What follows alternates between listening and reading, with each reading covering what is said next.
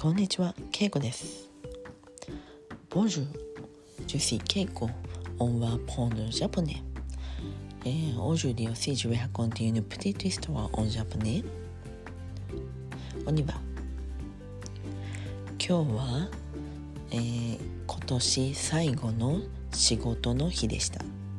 日本語でこの最後の、えー仕事の日を仕事納めと言います。今日は私の仕事納めでした。つまり今日で今年の仕事が最後ということです。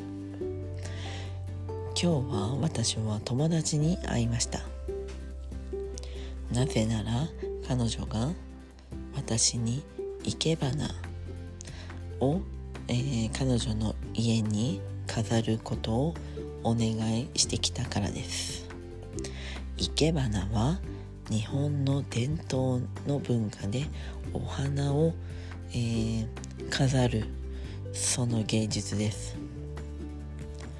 私は生け花を、えー8年ぐらいやってます。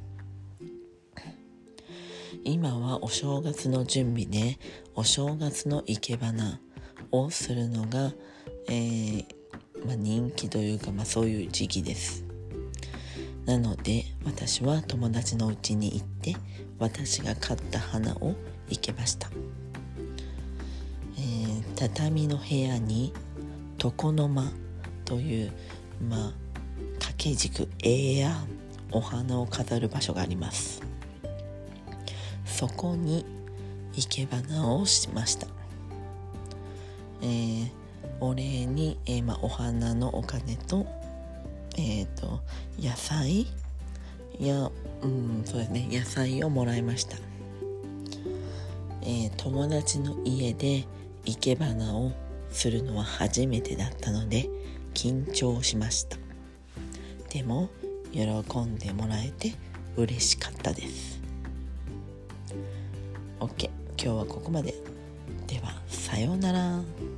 Au revoir